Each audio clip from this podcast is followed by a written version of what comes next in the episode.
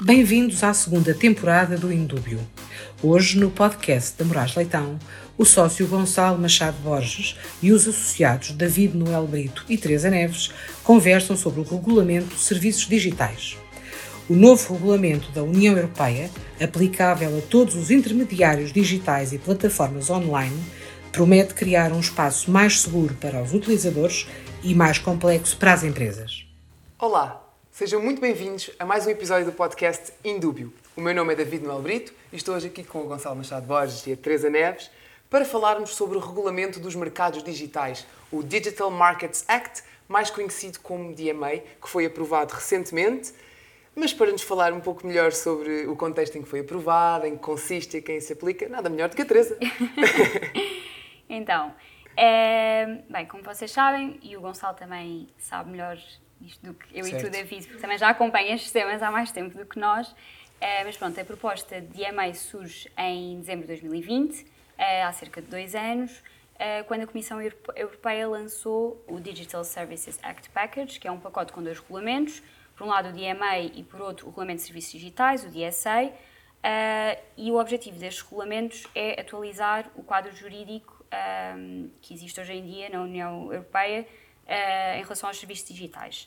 A ideia é uh, mitigar algumas preocupações que foram surgindo com o crescimento do, do, mercado único digital e as preocupações que estão na base do DMA estão muito, têm uma vertente uh, mais económica. Um, isto porque pronto, os temas que são tratados no DMA estão muito relacionados com aquela ideia que se foi consolidando uhum. de que as empresas Big Tech como a Amazon, Google, Facebook, etc., começaram a ganhar demasiado poder uh, no mercado uh, e, e, isto poderia prejudicar a entrada de novos concorrentes. E por isso, pronto, o DMA é mesmo aplicável a estas, a estas empresas, às, às Big Tech. Aos gigantes? Aos gigantes digitais, Exato. exatamente. Um, e, e, pronto, e para percebermos exatamente que empresas é que estão abrangidas pelo DMA é preciso ter sempre em conta dois eixos um, o tipo de serviços que a empresa presta e, por outro lado, a dimensão da empresa.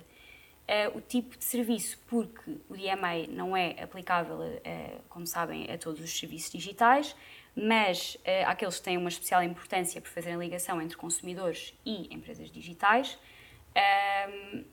que são os chamados Core Platform Services ou serviços de plataforma essenciais, e aqui incluem-se imensos serviços, mas só como exemplo, pronto, incluem as redes sociais, as plataformas uh, de partilha de conteúdos vídeo, como por exemplo o YouTube, e os serviços de comunicação interpessoais independentes de numeração, como por exemplo o WhatsApp. Motores de busca também, como a Google? Exatamente, motores Assistentes de busca. virtuais. Exatamente. Ah, uh, serviços de cloud. Certo. Uh, exatamente. Por outro lado, temos sempre de ter em conta a dimensão da empresa, porque o IMA só é aplicável às, às empresas que têm realmente um poder de mercado significativo. Muito uh, grande dimensão. Exatamente. Os chamados gatekeepers uhum. ou os controladores de acesso e uh, para um gatekeeper ser considerado, um, um, eh, uma empresa ser considerada uh, um gatekeeper, ou pronto, um controlador de acesso, tem de preencher três requisitos. Por um lado, tem de ter uh, um impacto significativo no mercado interno, depois tem de fornecer, lá está, um serviço essencial que seja um ponto de ligação importante entre empresas e consumidores finais, e por outro lado, tem de ter uma posição no mercado sólida e duradoura.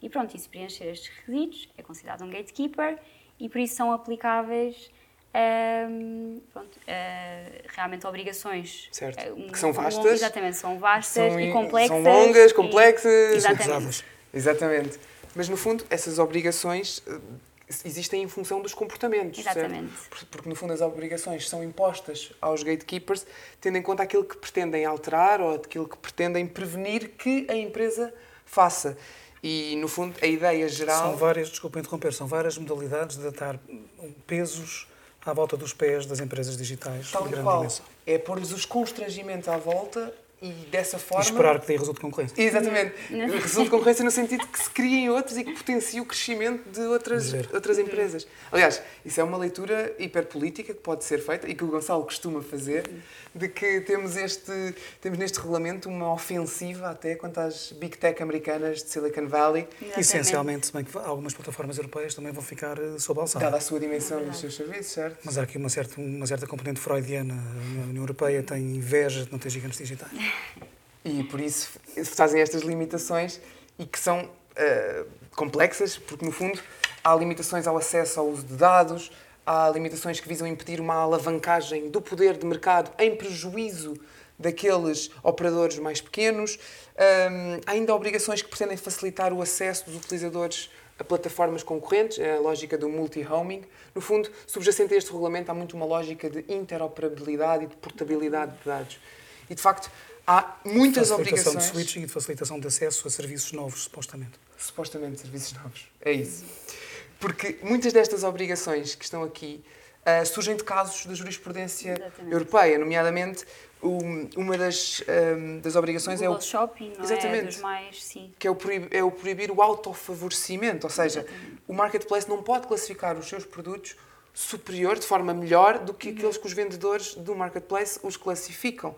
Outro é o caso do Booking, na Alemanha, uhum. que, importa, eh, que é importado aqui para o DMA a proibição, de, de, uma forma transversal, das cláusulas de paridade, as Most Favored Nation Clauses, que impede, no fundo, deixa de ser possível que se exija a uma empresa que dê uma garantia de preço mais baixo a esse gatekeeper. E, portanto, temos aqui uma prática decisória europeia, tanto da Comissão como dos tribunais da, da União, que leva agora a esta codificação em regulamento. E isto, penso, parece-me que é um salto enorme. Só que saltos enormes não, nunca são isentos de controvérsia, não é? controvérsia uh, e dúvidas. Um, é irónico, mas na verdade estas medidas todas resultam da jurisprudência dos tribunais europeus nos casos do artigo 102 uh, do Tratado, o abuso de posição dominante, que nós conhecemos bem, trabalhamos em concorrência, mas o DMA é um instrumento de regulação económica bastante revolucionário, revolucionário, uh, por simplesmente porque muda completamente o paradigma um, em que os, os grandes, uh, uh, as grandes empresas tecnológicas podem operar. Uh, e mudam exclusivamente para os gigantes digitais e não para, para os restantes setores. Um, normalmente, o, o, a dimensão, como medida do sucesso comercial ou estratégico de uma empresa, não é penalizada. Obviamente, numa economia claro. de mercado, o que se quer é que as empresas cresçam claro. e só crescem aquelas que oferecem bons serviços e produtos a bons preços. Um, agora, com o DMA, isto é um pouco invertido.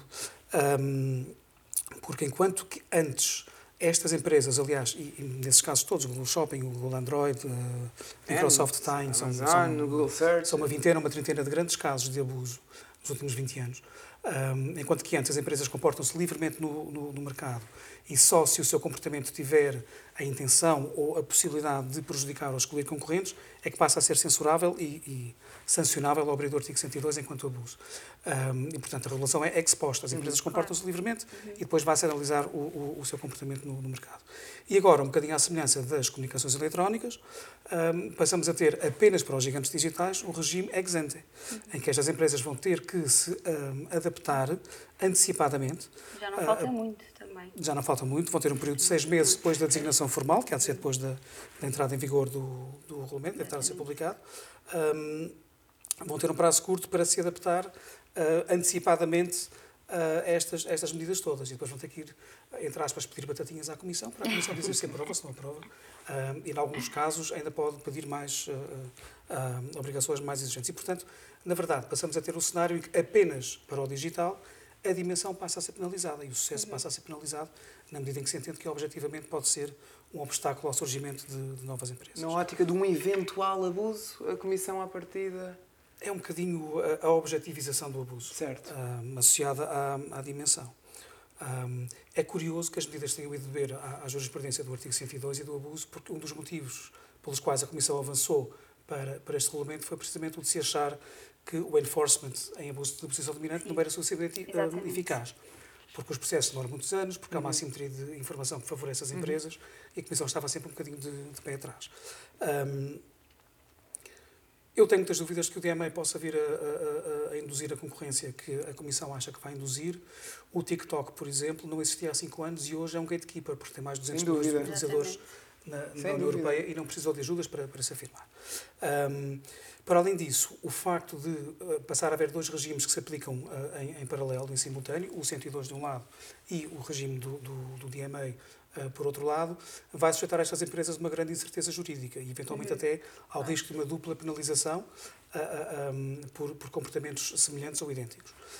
Um, tudo isto sai mais agravado ainda se pensarmos que isto vem agarrado com um, um, um pacote de coimas potencialmente muito pesadas. Certo. A dimensão uh, é, é, medida à escala europeia, mas as coimas podem ir até 10% do volume de negócios uhum. mundial dos gigantes digitais, em caso de reincidência, exatamente, 20%. até 20%, exatamente.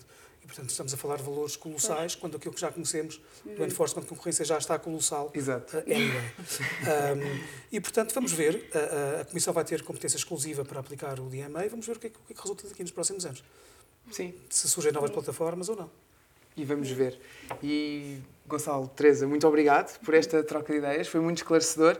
E para terminar, dizer apenas que o DMA já foi formalmente aprovado. Espera-se que seja publicado no próximo dia 13 de outubro e entrará em vigor 20 dias após a data da sua publicação. Ahm, e a partir do momento em que os as empresas forem designadas como gatekeepers, terão seis meses para garantir que implementam todas as medidas corretivas que se aplicarão ao seu caso. Portanto, como o Gonçalo dizia, gera dúvidas, gera alguma incerteza, ah, mas nós estamos totalmente disponíveis para esclarecer quaisquer dúvidas que possam surgir e os nossos contactos estão no site da Moraes Leitão. E mais uma vez agradeço por ter estado connosco aqui em mais um episódio do Indúbio e vemos-nos no próximo episódio. Muito obrigado. Obrigado, foi um prazer. Obrigada.